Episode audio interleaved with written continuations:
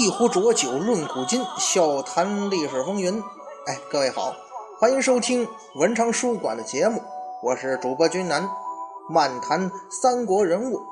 今天呢，咱们接着聊关羽关云长。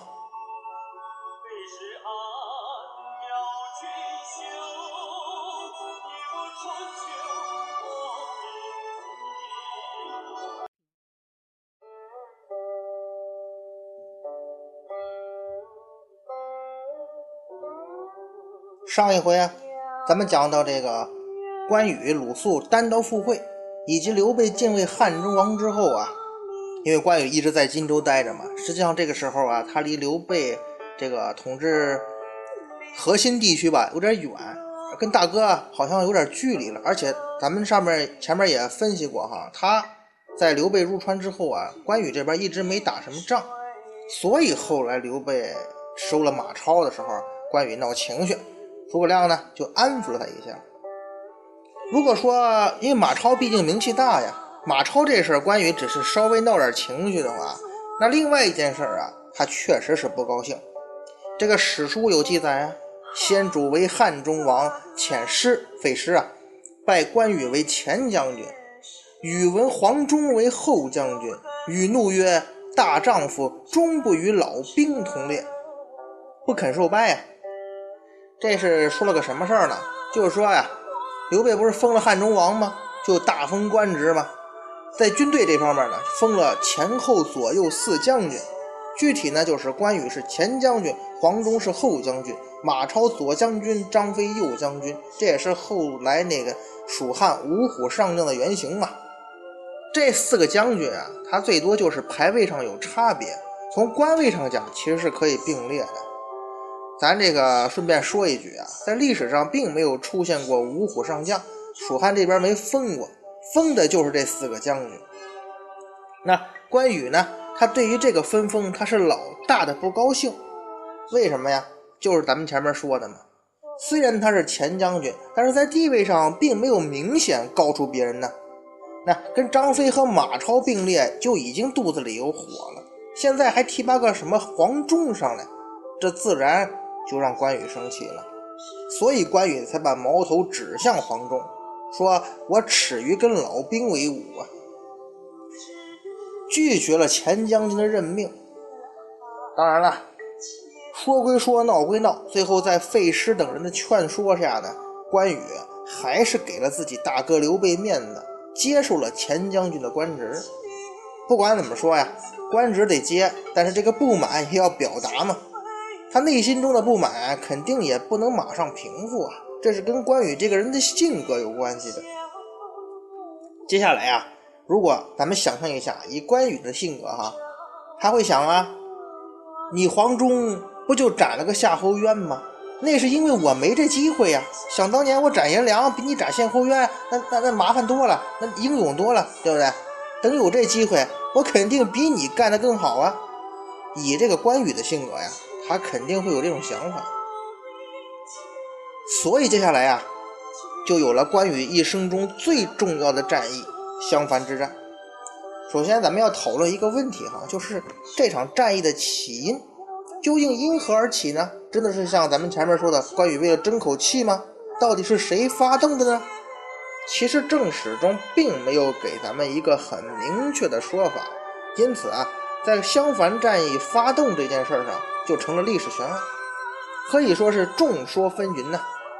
当然了，有观点就认为啊，这是关羽主动发动的；有的说呢是曹魏方面发动了进攻；也有的说啊是刘备的军令嘛；还有的说呢这是诸葛亮的战略呀。甚至呢就说到隆中对的问题啊，有人就认为啊，这不就是隆中对的战略意图吗？所谓天下有变，命以上将将荆州之兵以向远弱吗？将军身率益州之众，处于秦川，百姓属干部单死胡将，以应将军者乎？啊！诚如是，则霸业可成，汉室可兴矣。所以有观点就认为啊，人关羽出兵，这不就是配合刘备在汉中的行动，配合你北伐吗？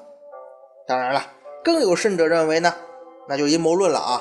他们觉得吧，这刘备啊，或者诸葛亮已经察觉到关羽这人有自立的倾向，哎，不太听招呼，你看封你个前将军还闹那么多事儿，是吧？他就怕关羽这边尾大不掉啊，所以就利用借刀杀人的阴谋，把关羽给做掉了，借东吴和曹魏之手嘛。切，起码我个人觉得啊，这种阴谋论的观点是很扯淡的。其实别的观点咱们可以讨论啊，但是这个观点我是万万不能同意的。为什么呀？很简单的，这个时候刘备集团、蜀汉政权你才刚刚起步啊。关羽对于刘备来讲，那就是呃左膀右臂啊。你这个时候自断一臂，你这不是你还成什么大业呀？啊，不错，关羽是有小情绪，但是还远远没有到要自立谋反的地步啊。关羽也明白嘛，就关羽手里这几个郡，他离刘表当初控制的地盘还差得远呢。有什么基础能够自立呢？再说没了大哥刘备为依托，你关羽守这几个郡你也守不住啊！要弄清这段事实啊，咱们先来理一下当时各个历史事件的顺序吧。《三国志·武帝纪》当中啊，这个时间顺序是比较详实而准确的，咱们不妨啊慢慢的理一下啊。说这个三十三年秋七月治兵，遂西征刘备，九月至长安。到了冬十月呢，原首相侯音等反。二十四年春，这个平定了远程的叛乱，斩印。随后夏侯渊跟刘备战于阳平，为被所杀。三月，王自长安出斜谷。夏五月，引军还长安。秋七月，以夫人卞氏为王后。冬十月呢，军还洛阳。孙权遣使上书，以讨关羽自效。这时候前面讲提到一点，八月份汉水役，也就是水淹七军呢。到了十月份呢，军还洛阳了。二十五年春正月至洛阳，全击斩羽，传其首。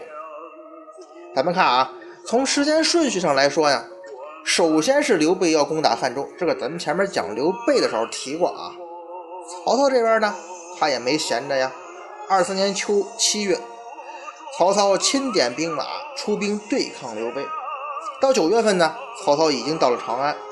与此同时啊，远程出了事儿吗？守这个守将侯音造反了，劫持太守和官吏，起兵反曹。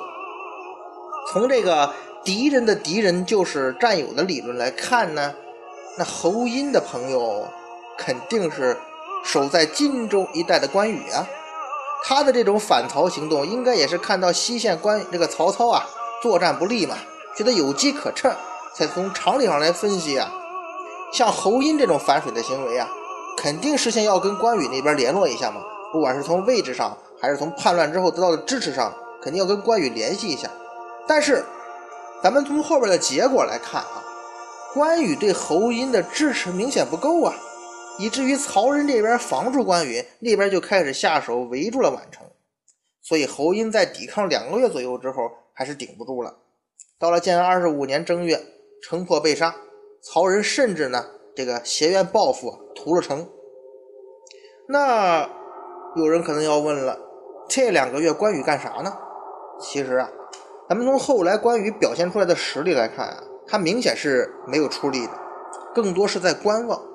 那关羽为什么这么做呢？我个人觉得啊，可能是因为关羽并没有接到刘备的指令，他也不敢把这个局部冲突转化为曹魏。和刘备集团之间的大战呢？因为一旦开打的话，可能就停不下来呀。刘备那边打的已经很吃力了，咱前面讲汉中之战的时候，几乎就是把家底全拿出来了。这个时候，如果关羽也贸然加入战团，对于刘备这边的这个国力来说呀，这个并不是一件好事啊。那估计呢，关羽遥望着侯音被杀，他心里头肯定也是窝了一肚子火的。倒不是可怜侯音呐，只是觉得这个夺取宛城的一次好机会就这么失去了吧。后来啊，刘备那边的战局也发生了变化，黄忠镇斩曹魏主将夏侯渊嘛，蜀国呢就刘备这边啊逐渐占了优势。曹操呢就不得已啊，他亲自跟刘备在阵前对峙了。这个时候，刘备似乎已经找到了胜利的钥匙啊。因为刘备已经占了地利嘛，只要守住城池，曹操很难耗得过我呀。他离这个他自己的根据地更近嘛，于是双方就开始了消耗战。这个时候刘备恐怕就急需关羽在曹操后边给添把火呀，这样曹操就撤兵了嘛。于是关羽就开始大举进攻曹仁了。而关羽这次进攻啊，看上去啊是配合刘备哈，呃，从咱们前面这段话来讲，但是他肯定不是隆中对中说的那种时机成熟了北伐中原的战略规划呀。因为这个时候刘备集团的目标和想法仅仅是拿下汉中而已呀。以刘备的实力能拿下汉中，已经算空前胜利了。你很难奢望在这个时候就北上长安，大举北伐夺洛阳，是吧？而关羽呢，作为配合进攻的侧翼副军呢，辅助斗啊，辅助者啊，你也不可能这个这个时候就直接去北伐中原吧？所以综上所述哈，呵呵，咱们可以这么分析一下，就是关羽对曹仁的这次军事行动啊，有相关战役啊。他不可能是自己擅作主张。如果他是那种擅作主张的人的话，侯音叛乱的时候他就已经出兵了。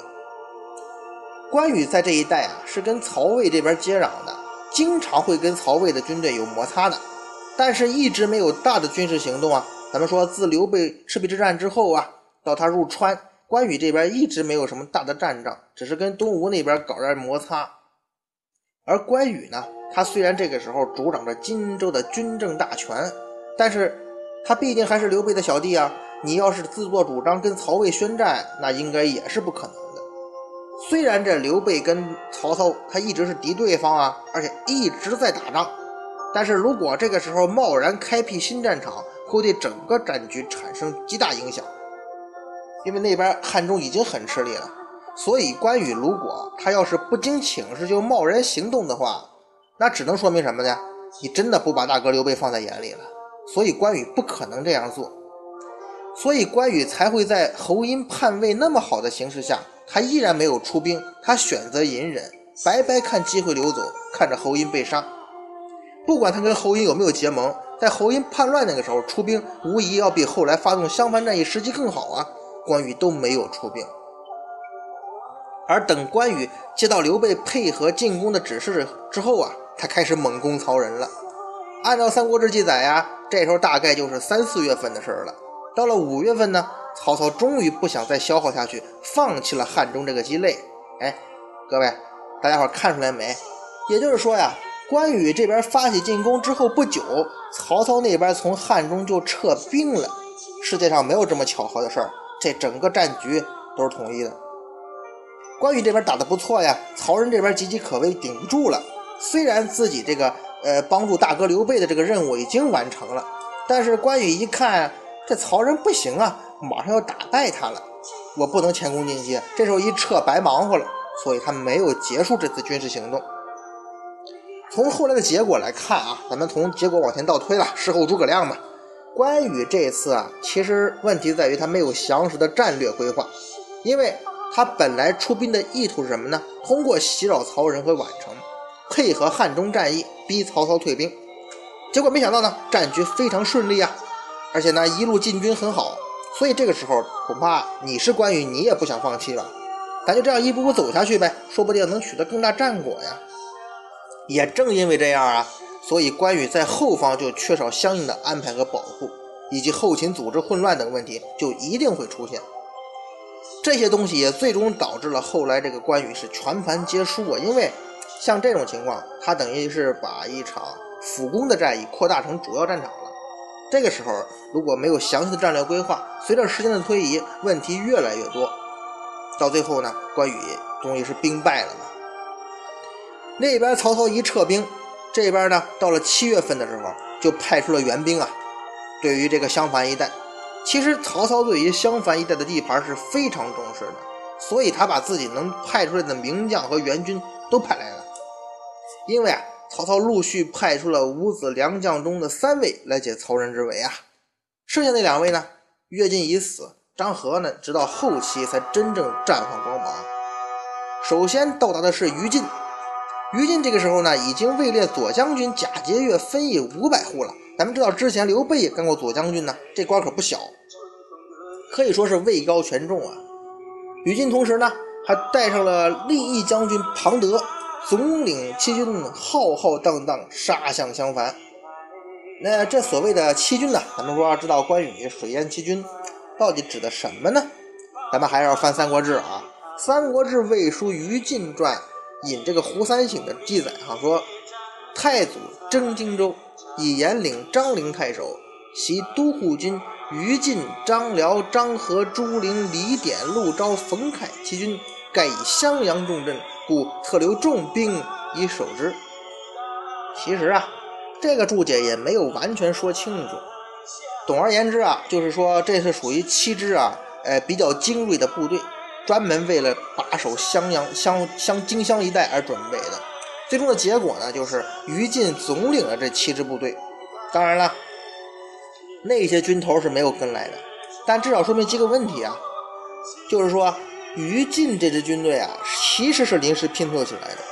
这个时候，曹魏几经大战，这个兵源有点捉襟见肘了。其二就是，其实这支军队的总人数还是比较可观的，但是具体数字呢，咱就不得而知了。其三呢，既然是临时组建，就是这支部队虽然人多，但是组织比较松散。当然了，一般情况下，作为这个于禁这个人啊，他在历史上是比较善于治军的。这种高手在管理上应该没什么问题，平常啊，但是如果遇到意外的话，这种的军队那就问题很明显，他容易崩溃啊。如果咱们简单看历史或者看三国哈，《三国演义》也好，或者看《三国志》也好，就觉得吧，于禁这人呢太愚蠢了，那么多兵马竟然还失败了。其实啊，对于于禁这次出兵啊。咱们要关注一下史书上的两个字，就是仓促和混乱。咱们前面说过这个时间问题啊，他说五月份关羽打曹仁，七月份于禁的救兵就到了，只有两个月，甚至不到两个月。估计呢，曹仁也是打了几仗之后作战不利啊，所以才求援的。也就是说，这个时候给于禁准备的时间是非常短的。而作为一直在北方作战的于禁呢？他就带着本来不熟悉和临时拼凑的一堆兵马上阵了，可以说呀，天时地利人和对他都不利。于禁这个人呢，咱们实事求是的讲，并不简单。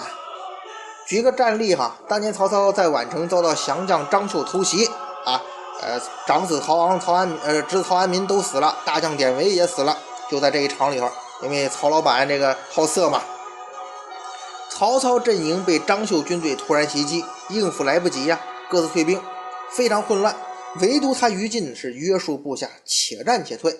在还没有退回曹军大本营的时候呢，人于禁在路上就发现十多个衣衫不整的伤兵，一问之下是原本的青州兵在打家劫舍。于禁一听啊，就开始抓捕这些抢劫的青州兵。这些青州兵不敌，有人就逃回曹营打小报告，说这于禁呐要造反了。于禁手底下将官就劝于禁呢，咱先跟老板曹操打个报告呗。但是于禁说呀，现在敌人从后边来追，我首先抗敌呀。曹公是个明智的人，所谓谣言止于智者嘛，咱怕什么呀？于是于禁就筑好了壕沟，防敌人进攻，然后再去派人通知曹操，向他解释。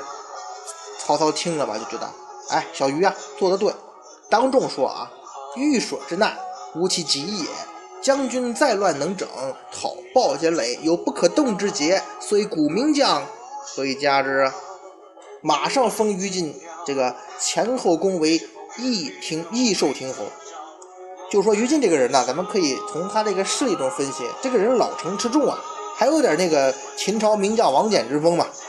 所以陈寿他的评价是最好义重，这个人是很稳重的。可是呢，襄樊一战是英明尽毁啊。咱们看啊，于禁刚到的前几天，形势其实还相当不错啊。手下大将庞德跟关羽交战，还引箭射中了关羽，可以说出战告捷。而且从人数上来说，明显曹魏这边的兵力更强啊。所以于禁想的估计，咱不仅仅借曹仁之围，咱是彻底打败关羽，把荆州也夺了吧。可惜天公不作美呀，接下来开始下大雨了。要不说。咱们说北方来的于禁不熟悉这荆襄这个气候呢，就这意思呗。而且是连绵暴雨啊。这个荆襄那个地方，就是现在襄阳那一带啊，湖北襄阳那一带，这个夏天五六月份、六七月份这个时候，如果下起那种暴雨是连绵不断的，汗水暴涨啊，这个我是有亲身经历过的。一般情况下，那个如果那边下那种连绵大雨，都是连续好几天不停的下，像那种桥洞啊或者低洼点的地方都会被淹。而且因为它临着汉水嘛，一旦雨大了之后，汉水就会暴涨。于禁碰到的也是这种情况，它大水直泻而下，这个樊城周边的区域全被水淹了，有的地方甚至水深达五六丈啊。所以他的所谓的七军呢就被大水全淹了。而关羽呢，人整天在这边混多少年了，所以他早有准备，他就把荆州的这个战船调集待命，等这个雨水一起一淹了，全军都移到战船上。至此啊，关羽对于于禁的部队就完全属于不对等的战斗了，简直就是单方面屠杀了。于禁的北军当中呢，估计会游泳的呢，他也没几个人呢，在水中呢，肯定极其狼狈，别说打仗了。嗯，能不能别沉下去就是好的。能够抱上块浮木不沉到水底，那就算运气不错的。而关羽这边呢，他可以很悠闲的坐在船上，看着曹军在水里头呼天抢地啊。那闲来没事拿弓箭练练靶子吧。转瞬之间，那强大无比的七军呐，就这么着全军崩溃了。